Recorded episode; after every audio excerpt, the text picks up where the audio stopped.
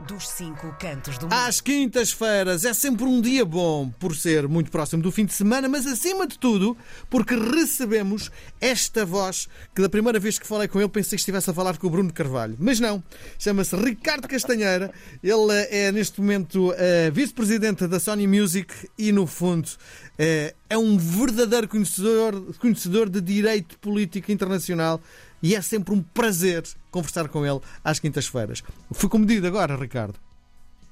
Foi, enfim, agora. Até não gostou, não é? Até não gostou, a comparação né? é que eu A comparação é que eu não achei muito abonatória. Mas não, não, a voz, a voz, a voz, a voz. A voz. Não, a, não a figura, exatamente. a voz, não é? A figura. Não, com certeza. Muito Já bem. falámos sobre isto várias Miguel. vezes e o Ricardo nunca acha piada, mas pronto.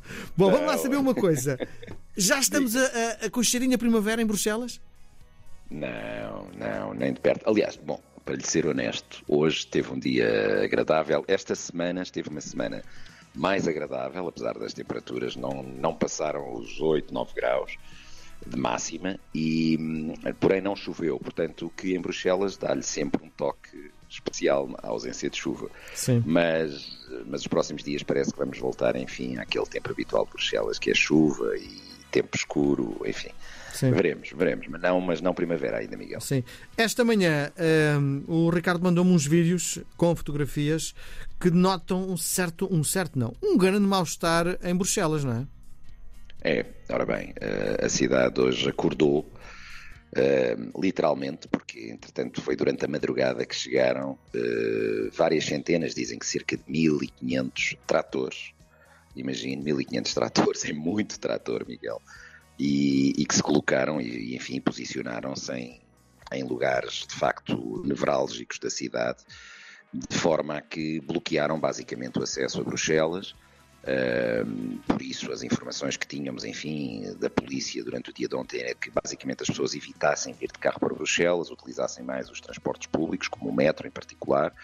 Mas a verdade é que a cidade, durante a manhã, enfim, esteve, digamos, em grande alvoroço porque houve, enfim, eh, algumas atividades mais, mais, mais agressivas, derrubaram estátuas, enfim, manifestaram-se em frente ao Parlamento Europeu, tentaram se manifestar também em frente ao Conselho, porque hoje, e vamos falar sobre isso, os chefes de Estado e de Governo estão cá reunidos em mais um Conselho Europeu e, portanto, naturalmente, eles aproveitaram esta oportunidade para ganhar visibilidade.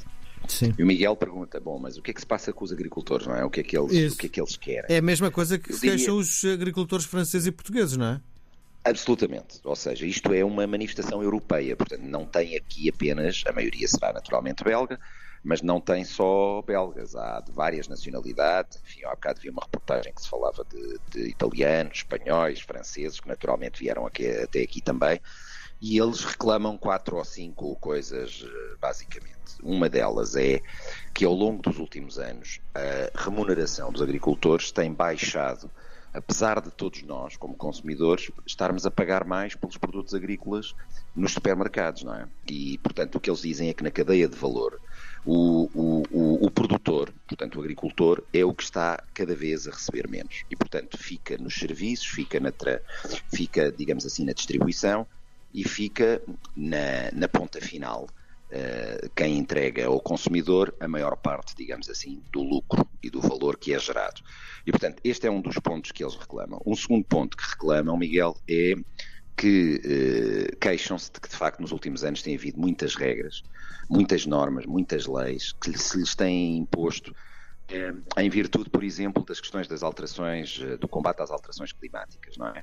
E com isso, por exemplo, eh, não permitir eh, emissões, por exemplo, de ou produtos que façam emissão de nitrogênio. Uhum. Isto é eh, um produto que eles normalmente utilizam, enfim, muito na agricultura e, e, e ao não poder utilizá-lo, naturalmente isso impacta, enfim, no processo produtivo, no, no tempo da, da, das colheitas, tudo isso. E por isso, enfim, acham que as regras que resultam de questões que são fundamentais, como esta das alterações climáticas, acabam por impactar digamos que, na vida dos agricultores e naquilo que é a sua atividade eh, profissional. Por Sim. outro lado, dizem também os mais jovens, os jovens agricultores dizem que há cada vez menos condições para se dedicarem a essas, enfim, a essa atividade. Há cada vez menos estímulos, há cada vez menos, eh, digamos, fatores de atração para que haja jovens a dedicarem-se à atividade agrária. E Miguel, esta é de facto, uma, pelo menos esta última é uma, é uma reflexão que todos devemos fazer, não é? Porque imagino que no dia em que as terras deixarem de ser cultivadas e que Sim. deixarmos de ter agricultores, naturalmente vamos todos uh, sofrer consequências disso.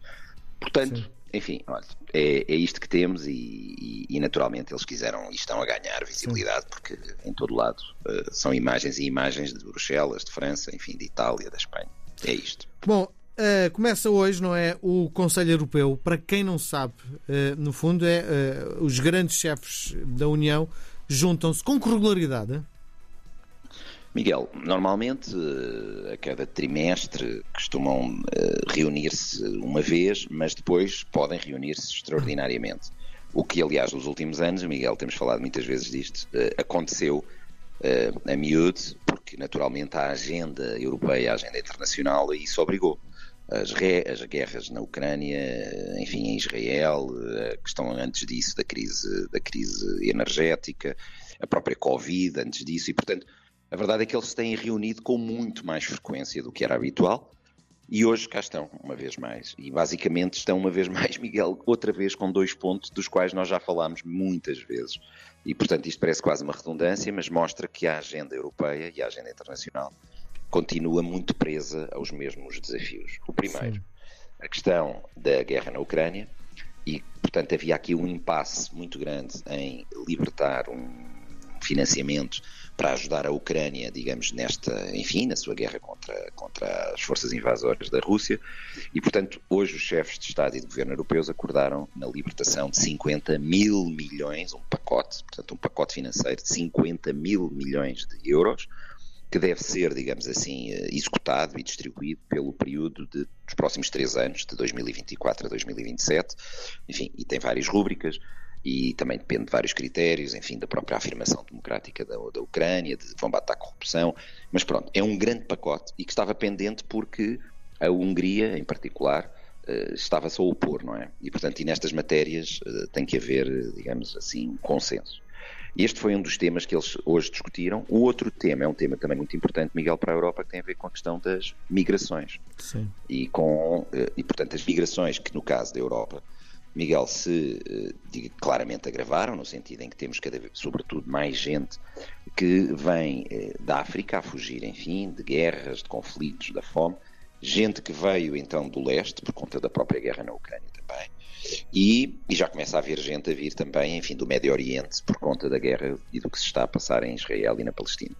Portanto, a Europa acaba por acolher muita gente, em particular muita gente a pedir asilo político e, portanto, era preciso, é preciso olhar para isto, enfim, com, com muita atenção, porque é uma matéria muito delicada e já viu Miguel que, enfim, há algumas forças políticas na Europa, inclusive em Portugal, que utilizam esta bandeira para ganhar votos e para serem, digamos, e para ter abordagens populistas. E, portanto, este tema é um tema que hoje esteve também na mesa dos chefes de Estado, designadamente a forma como vão reforçar com mais dinheiro os eh, programas de, digamos, de integração migratória, os programas de asilo. E, portanto, Miguel, já viu que já falámos disto imensas, imensas vezes, sim, sim. Eh, porque porque, claro, continuam, continuam claramente na, na, na, ordem do dia, não é? Miguel? Sim. Pedro Nuno Santos e António Costa foram almoçar a Bruxelas, não é? Um, não lhe vou perguntar pois. o que é que foram almoçar, que foi mesmo uma provocação. Mas eu posso até dizer, sabe? Ah, é? Porque pode, não sei exatamente o que, qual foi o prato, sei exatamente o restaurante onde foram, porque hum. é um restaurante que, enfim, que é um restaurante onde o, o primeiro-ministro português, ou ainda primeiro-ministro português, onde o Ricardo vai. Eh, já fui várias vezes, uhum. é um restaurante italiano, muito simpático, enfim, pequeno restaurante italiano, muito, muito simpático, com ótima comida, comida, enfim, tipicamente italiana, mas muito caseira, e onde o António Costa gosta de ir com muita frequência, é relativamente próximo do Parlamento Europeu, uhum. e portanto eu percebi que era lá que, que eles, foi lá que de facto é coisa cara. o António Costa se encontra. Diga. É coisa cara? Não, não, não, não. Um preço absolutamente normal para Bruxelas, enfim, mesmo em Lisboa não seria nada. Qual é o não, preço não. de uma refeição normalíssima para pessoas modestas, funcionários da RTP? Qual é o preço que se paga num restaurante para funcionários da RTP? Não sei se é para funcionários da RTP, ou da RTP, vou-lhe dizer, enfim, claro, Bruxelas é obviamente é mais caro que Lisboa, uhum. sim, como é evidente mas uma refeição média eh, sem vinho, atenção, uma refeição média com, enfim, ou uma entrada ou uma sobremesa e um prato não paga menos de, enfim, 30 euros por pessoa, mais ou menos. Sem, vinho. vinho. Sim. Sem vinho. Como é que se chama o restaurante? O vinho dispara, dispara imediatamente. Portanto, como vê, é bastante mais caro. Estamos a falar de restaurantes hum, razoáveis, não estamos a falar de restaurantes de luxo, não estamos a falar. Sim, sim, sim, sim. Portanto, mas a vida de facto é bastante mais cara aqui, os salários também, naturalmente, são bastante superiores aos, aos portugueses, infelizmente para quem está em Portugal. Ricardo, e... uh, esses 30, ainda este fim de semana no Meco, sozinho, com meia garrafa de vinho e apenas o prato, um peixinho e pão e pouco mais do que isso, paguei exatamente isso, não é? Uh, Mas Miguel estava no Meco, que está a olhar o mar, e é isso que os, os turistas apreciam, não é? Repare, tem. Uh, está numa outra circunstância e num outro contexto, a Sim. comida provavelmente é bastante melhor hum. e, e paga por mais, acaba por pagar ou menos ou pelo menos o mesmo. E Sim. portanto, repare, Sim. esse é um dos fatores que quem nos visita sempre identifica Portugal como de facto uh, ainda, ainda um país onde conseguimos, enfim, relação qualidade-preço bastante elevado. É? Só faltou o nome do restaurante. Uh, quer que lhe diga? Com certeza, já, já que estamos a falar uh, neste assunto, não é? Estamos a fazer, mas estamos a fazer. Não faz mal, faz mal, mas chama-se Il Pasticcio. É o nome do Il Pasticcio, é o nome do restaurante italiano, onde, enfim, e de facto é bastante bom. E, enfim, mas pronto, é essa. Está tá, tá aqui passada a, curiosidade. Ricardo, um, hoje para a sua a música do, que escolheu hoje é um verdadeiro trava-línguas, não é? Era isso mesmo. Eu, essa foi a minha primeira coisa. Que, juro, confesso-lhe que quando escolhi, quando escolhi pensei assim, isto é o, vou, vou meter o Miguel não, a patinar fácil. um bocadinho. Não, Portanto, Miguel quer patinar ou não? Com, com certeza. Por amor de Deus, não é?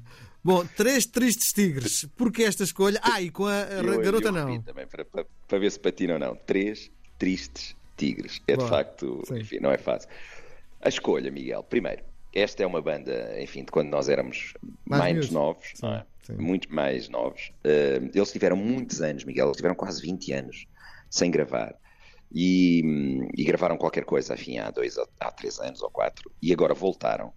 E voltaram com, numa parceria, pelo menos neste single, nesta música, com a Garota Não, que, de quem nós também já falámos aqui, uhum. e que o Miguel, enfim, passa bastas vezes aí sim, enfim, nas, suas, nas suas emissões e portanto, uh, uh, digamos que a Ana Deus, que é a vocalista, enfim, muito conhecida dos três tristes tigres, junta-se com a Garota Não e lançaram este single. É para já o primeiro, a primeira música, a primeira faixa de um álbum que vai ser lançado nos próximos meses e que se chama Exodus e de facto a letra é absolutamente fantástica. O tema é muito, o tema é muito atual. Sim. Estivemos a falar de migrações. É? Exatamente. É? E portanto, é, de facto, tem tudo a ver com os nossos dias atualmente. Enfim, eles dizem que tudo e todos nos deslocamos e deslocaremos pelo espaço e pelo tempo. Portanto, tem muito Sim. a ver com isso. Enfim, tema atual, banda antiga que volta. Volta com uma, uma colaboração fantástica da Garota Não e a música em português, como a Miguel gosta de passar aí. Grande abraço, até para a semana. Um abraço, obrigado. RDP Internacional. Portugal aqui tão perto.